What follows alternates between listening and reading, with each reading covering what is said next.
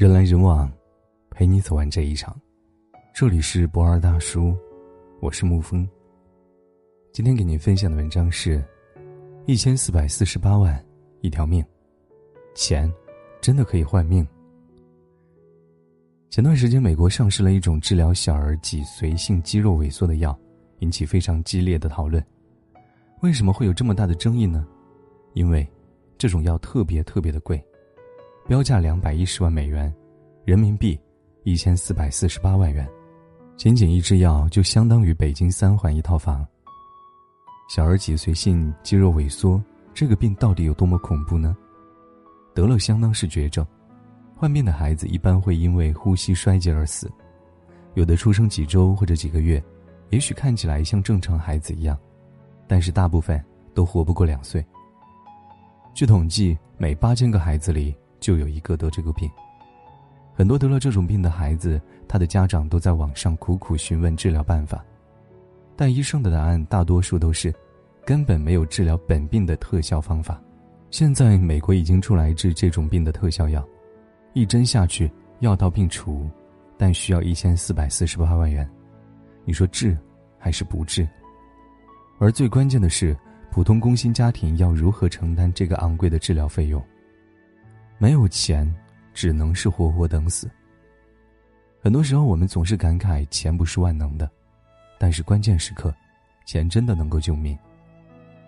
知乎上有人问如何评价这个药物，最高赞的回答是：没有这种药的话，富人和穷人都治不了；但有了这种药的话，富人可以治好，但穷人依然还是治不好。我忽然想起电影《我不是药神》里面那一句经典台词。这个世上只有一种病，那就是穷病。我现在依稀记得，当时坐在电影院，看着那个得了慢粒白血病的老奶奶对警察倾诉时，哭得稀里哗啦。四万块一瓶的药，我吃了三年，房子吃没了，家也吃垮了。我想活着，我不想死。谁不想好好活着？谁又想死呢？但有的时候真的没有余地。就在美国天价药炒得沸沸扬扬的时候。还有一件事上了热搜，据媒体爆料，赌王何鸿燊住院以后，直接包下了住院部第三十七大楼的两间独立病房，每日的医疗费八十六万元，另外还有专门的护士二十四小时看护。这几年他看病的费用整整有一点七亿元。如今他活到了九十七岁。直接说吧，他的身体很早之前就不好了，全靠钱。靠先进的医疗设备撑着，如果他是一个平常人，早就和世间永别了。世间百分之九十的事情可以用钱来解决，剩下的百分之十可以用钱来缓解。无独有偶，其实当年的乔布斯的情况也是一样的。那个时候，乔布斯被检查出了胰腺癌，胰腺癌被称为万癌之王，平均生命只有九个月。检查出胰腺癌之后。医生预言乔布斯接下来的生命很难超过一年。但乔布斯知道自己的病情之后呢，马上利用自己的所有关系，找到了世界上最先进的医疗实验室，做了一个基因检测。这个基因检测有多牛逼呢？全世界也只有二十个人在这里做过。就这一次基因检测，乔布斯花了整整几十万美元，但结果显示非常有用。有了这个基因检测之后。医生可以根据乔布斯的病情，给他专门定制最适合他的抗癌症药物。量身定制的抗癌治疗方案，乔布斯每年要花费数百万美元。最后，乔布斯比别人整整活了八年。如果不是胰腺癌实在凶险了，乔布斯可以活得更长，干更多的事情。虽说这个世界上没有长生不老的药，但只要有钱，你的生命可以得到最大限度的延长。大家都知道，赵丽颖生孩子在产房一天一万块钱的消费，谢娜生孩子包下整层楼。但也许你并不知道，还会有人因为没钱生孩子而去世的。二零一七年六月，江苏某园区一个安置小区内发生了一个悲痛事件：一个妈妈因为家里太穷，想要省钱，选择在家里按照上个世纪的办法生孩子，最后因为难产，孩子和大人都没有保住。剩下家里的男人在嚎啕大哭。钱买不来生命，但有钱你连捍卫生命、保护家人的能力都没有。说一个朋友的故事吧，他家里条件一般，小镇青年，父母没多少钱，但并没有在物质上缺乏他，就这样导致他的生活过得不错，内心对赚钱没有什么欲望，甚至觉得那些总谈钱的人很俗气。大学毕业的时候，我们纷纷着急找工作，可他却不急，用着家里的钱先去旅游一番。等我们在职场上奋斗了差不多一年的时候。他才开始悠哉悠哉的考虑工作的事情。他经常对我说的就是那个渔夫和富翁的故事。富翁辛辛苦苦工作一辈子，最终是在沙滩上钓鱼晒太阳，而渔夫现在就可以享受了。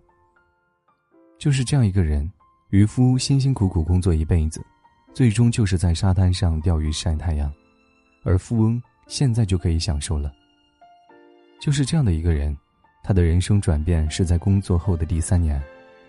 他的父亲一开始也只是手疼脚疼，在小的地方，没有查出什么原因。后来，他把父亲接到大城市来检查。查出癌症的那一天，他的手脚都在发抖！这些年，他吊儿郎当的，也没有存什么钱。面对父亲的病，他顿时慌了手脚。很多人以为遇到了大事会像电视里面那样撕心裂肺、痛哭流涕。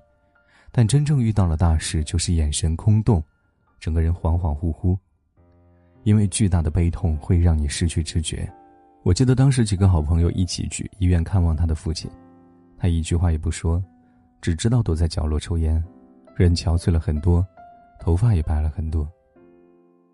后来听说因为没钱，他的父亲只能出院回家保守治疗。他在家陪父亲的时候，父亲疼得厉害。他就哭着一针一针给他打吗啡止痛。也许是不想给家里添负担，没多久，他的父亲就去世了。他的父亲去世很多年之后，后来有一天，我们无意间聊到往事，聊到他的父亲，他呜呜的哭得像个孩子，一遍遍的说：“其实我爸当时并不想死，他还想好好活着，是我太没用了。”我听着他的话，眼泪也跟着下来了。有人说，成熟是一个漫长的过程，其实不对。一个人成熟，往往只需要一瞬间。父亲死后，他仿佛是在一瞬间成熟的，上班努力钻研业务，积极申请加班，一门心思只知道赚钱，再也没有吊儿郎当的样子。他知道，将来他要结婚生子，没有钱，拿什么东西去保护自己最爱的人？因为钱而失去至亲的痛苦。他再也不想重复第二遍了。钱不是万能的，但没有钱的人会处处充满遗憾。前段时间我看了一份年轻人经济调查报告，有百分之六十的年轻一代没有存款，即使有存款的人，他们中的百分之四十四，平均每个月存下来的钱不到一千三百八十九元。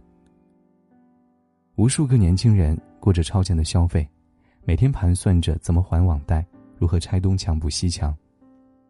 这样的人抗击风险的能力太低太低了。如果身边的人生一场病，他们一点办法都没有。这不是危言耸听，而是赤裸裸的现实。人要积蓄，并不是为了挥霍，并不是为了消费，而是银行卡里面那一个个的数字会带给你安全感，会给你保护家人的底气。曾经我也是一个存不下多少钱的人。每个月发完工资下来，交完房租、吃饭各种开销搞完，所剩无几。我存了两年，终于攒下两万块钱，可是因为母亲的一个手术，银行卡里仅剩五百零三元。那个场景我印象特别深刻，看着手机里的短信数字，我就在想，要是家里再出一点意外，此刻我没有任何招架的能力。那一年我二十二岁，却慌得不行。后来我努力赚钱。在不伤害自己健康的前提下，尽全力去努力，曾经创造出连续上班六十三天的记录，终于通过自己的努力买车买房。有人问我：“你最骄傲的事情是什么？”我最骄傲的事情不是写了什么好文章、出了什么书、获得了什么荣誉，而是在夏天炎热的时候，我父亲的工友们都去工地汗流浃背的干活，我可以自豪的跟他说：“不要去。”在同样是高血压、糖尿病。我母亲的姐妹们只能买价格低廉、副作用大的药物，而我给她买价格昂贵、副作用小的药。一个人真正值得骄傲的事情，不是买了豪车、名牌包包，而是有能力让家人过上更好的生活。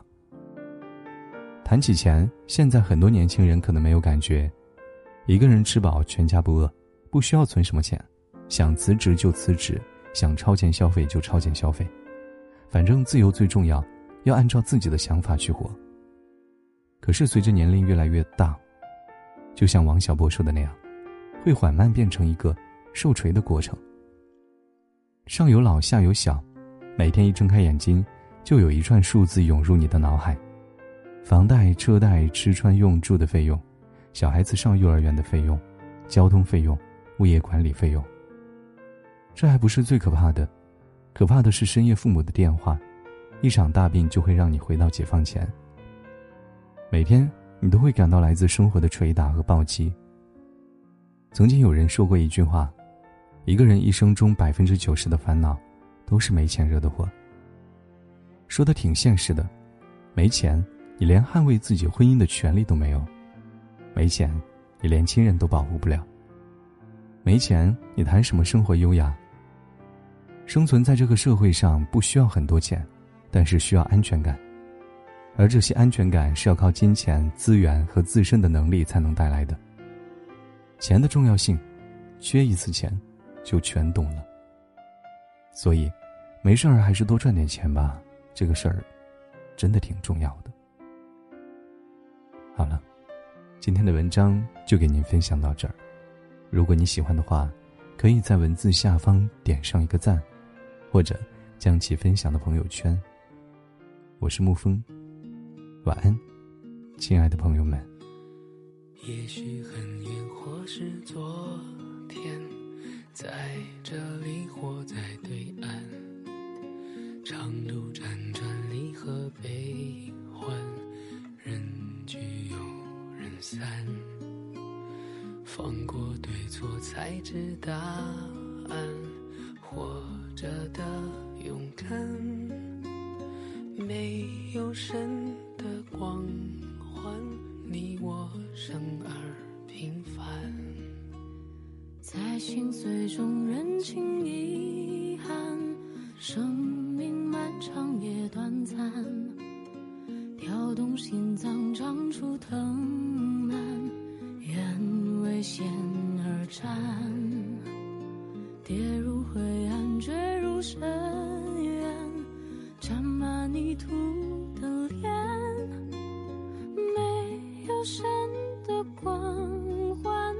握紧手中的平凡，此心此生无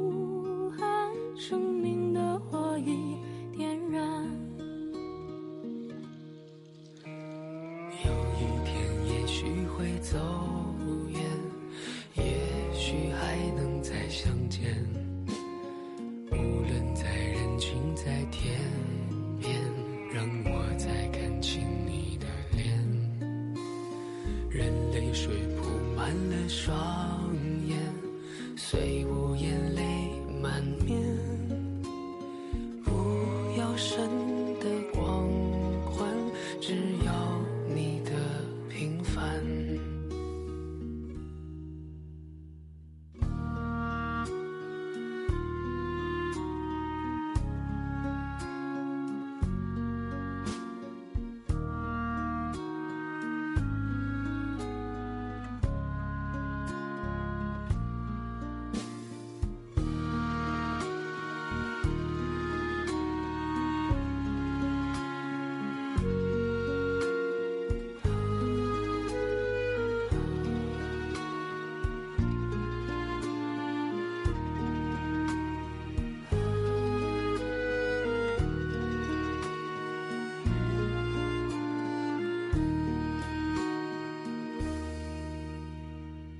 心碎中认清遗憾，生命漫长也短暂，跳动心脏长出藤